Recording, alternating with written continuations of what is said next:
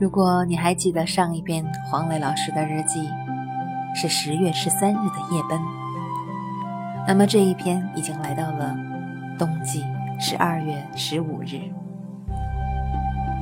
每一天都盼望着见到你，打开你的扉页，凝视着你的眼眸，深深呼吸着你的呼吸，用笔尖轻划过你的身体，勾勒出。我的痕迹，棕色的平原，蓝色的天，美丽的云朵，自由的风。这久违的心情，终于在今天向你倾诉。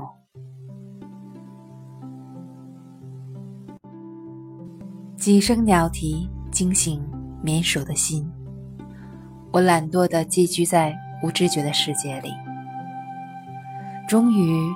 又翻弄开你，你是每天伴随着我，却被我忽略的伴侣。从一个书包换到另一个书包，从大街走到小巷，飞驰又停顿。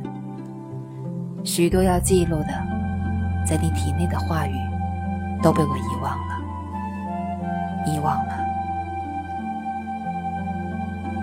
一九九九年十二月十五日。